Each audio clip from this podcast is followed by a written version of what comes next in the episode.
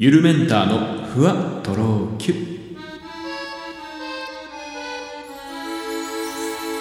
どうも、ゆるメンターです。この番組では僕、ゆるメンターが日々の出来事をキュッとまとめて、ふわとろゆるっとお届けしていきます。もう、2022年が始まってね、結構経ちましたね。もう1週間以上。もう10日？今。今日何日 ?11 日？あ、10日か。はい。もう10日が過ぎました。夢みたいです。早速僕もあの仕事でちょっと請求書の日付で年を間違えて2021年って書いちゃってちょっと失敗しましたけど。まあそういうことはあるあるですよね。えー、皆さんはどうです？なんか年賀状とかって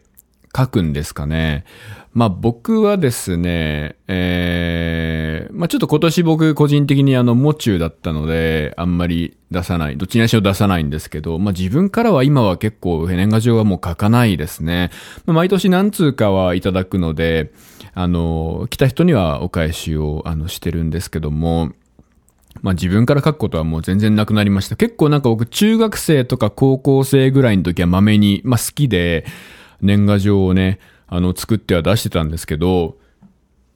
まあでもそれって僕今理由を考えたら、あの、まあいわゆる僕のなんだろう、創作活動の場の一つだったみたいなところがちょっとあって、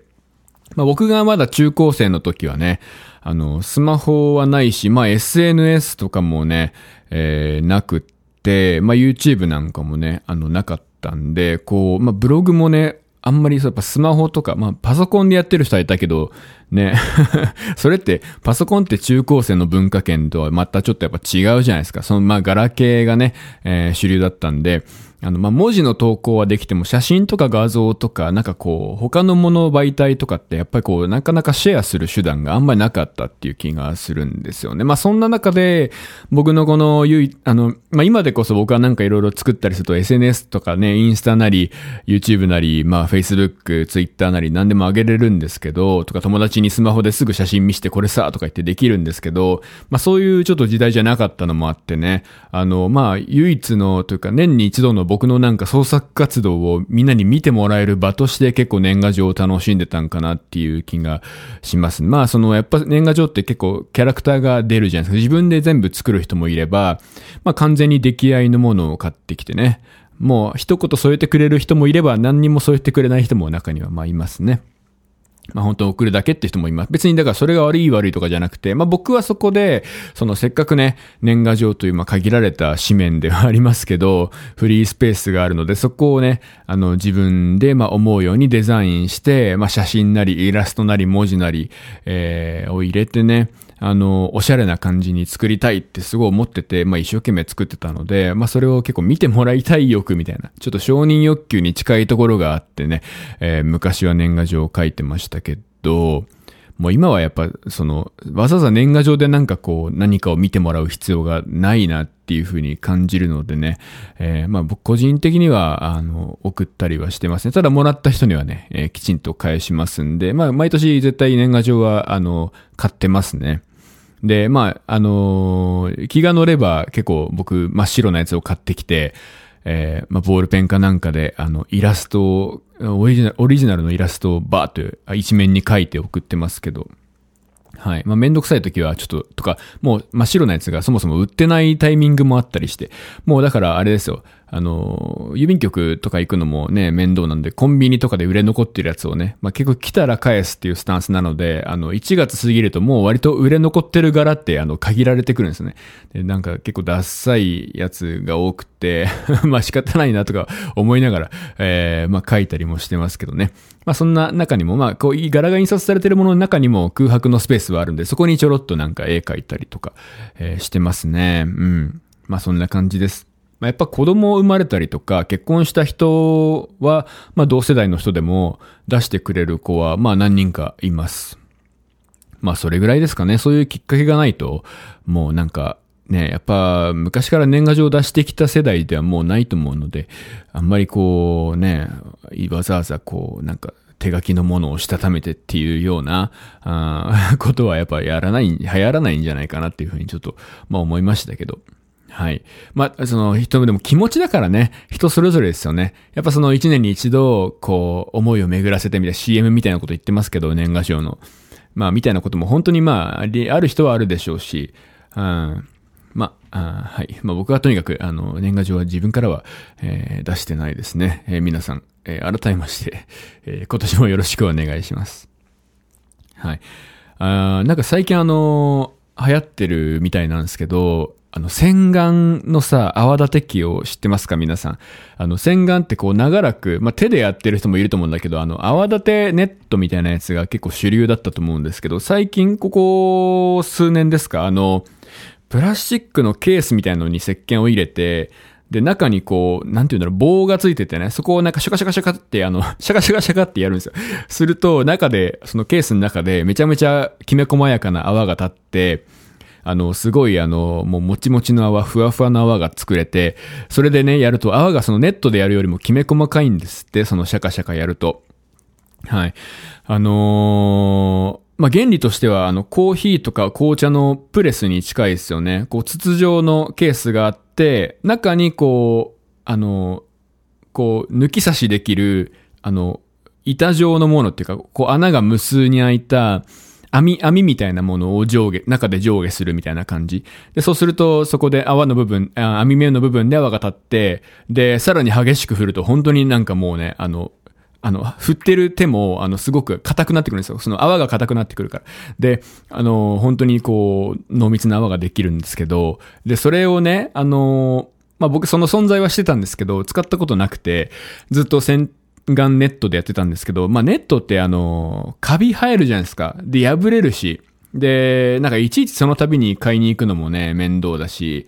えー、まあ僕は無印良品のあの洗顔ネットをいつも愛用しておりますけれども、やっぱこのネットが結ばれてる根元の部分がね、絶対にカビ生えてくるんですよ。とか、本当にまあそれ前、それ以前に破れちゃうっていうこともね、ああったりして。で、たまたまこの間、まあ、僕の後輩とスーパー銭湯に行った時に、まあ、その後輩がこう、まあ、いつもジムに持ってってるらしいんですけど、お風呂セットみたいのを持ってきて、で、これめっちゃいいっすよって言って、その、その中にそのシャカシャカ泡立て器があったんですよ。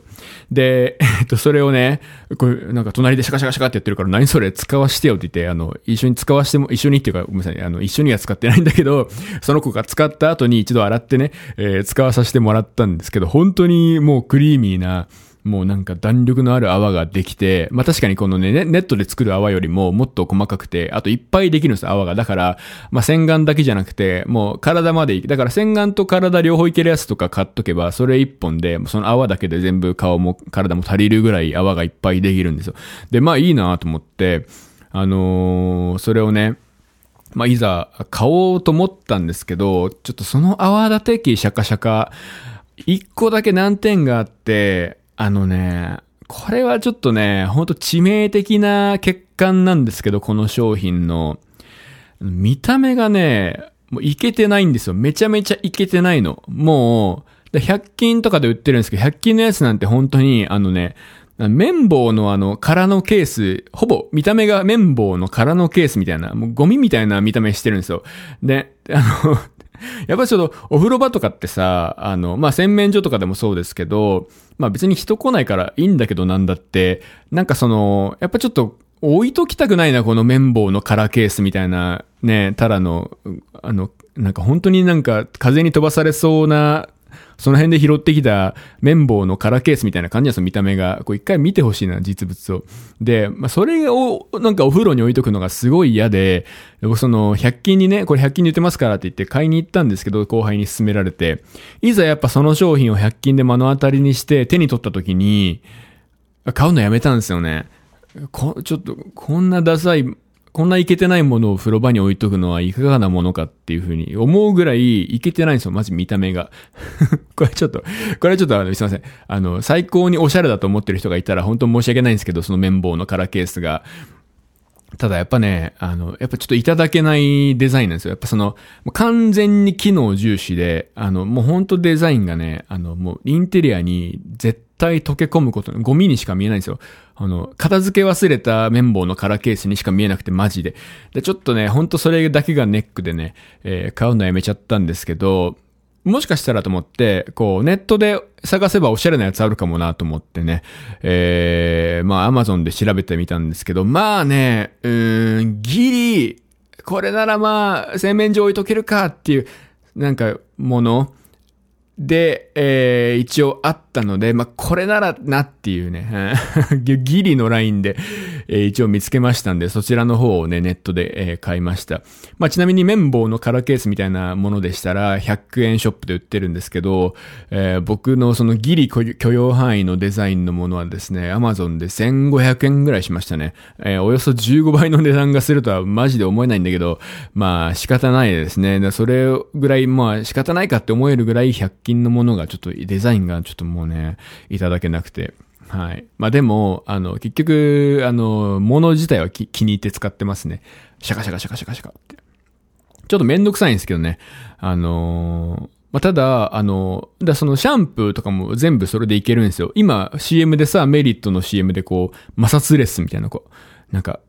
ゴシゴシするときにね、摩擦が起きてるんじゃないみたいな。で、最初から泡で出てくるシャンプーどうですかみたいな CM やってるんですけど、それが、まあお家でどのシャンプーでもできちゃうっていうところはちょっといいなって思ってますね。で、頭洗う前に、もうシャンプーをあの濃密な泡状態に仕立てておいて、で、それで洗うと、本当に髪の毛に馴染みよくってね、めちゃめちゃ、あの、スムーズに頭洗えたんで、ちょっと逆にその洗顔云々よりも、やっぱそのシャンプー、の ものとして結構僕は今、えー、すごい重宝してますね。まあ、あの、よかったら試してみてください。ただやっぱ100均で物を見てほしい。ちょっとね、買うの戸惑うぐらい、本当にあの、綿棒のカラーケースなんですよ。ただの。はい。うんまあ、そんなのを最近買ったっていう話でした。えー、あとなんか今日話すことありますかね。まあ、やっぱ、新年の抱負、まあ、この前ね、長瀬廉君になりたいなって話してたんですけど、まあ、ちょっとそれはね、おふざけというか、まあ、あの、まあ、本当に目標ではある、目標とか、本当にあの、憧れてはいるんですけど、まあ、そういうことじゃなくて、まあ、ちょっと僕が昨年に引き続きにはなるんですけど、今年も、やっていかな、やっていこうかなっていう、まあ、活動みたいなものがあってね。まあ、これちょっと、まあ、おせっかいかもしれないんですけど、僕あの、なんだろう、ちょっと心を病んでしまった友達とか、えー、まあ精神的にね、えー、ちょっとお医者さんに関わるようになっちゃったような人たちとか、お仕事休んじゃったような友達って、まあ周りにいるじゃないですか。で、あの、そういう人たちと定期的にこうご飯を食べに行くとか、なんか会う活、まあ、活動っていうとちょっとね、なんかあの、偽善者みたいな感じがして嫌なんですけど、まあ一応そういうのを僕、あの、やってるんですよ。まあ単に仲いいからっていうのも本当にあるんですけど、まあでもやっぱその、ね、ちょうどたまたま昨年もですね、僕の会社の同期が一人、ちょっとあの、来れなくなっちゃって、あの、仕事にね。で、しばらく休んでる期間があったんですけど、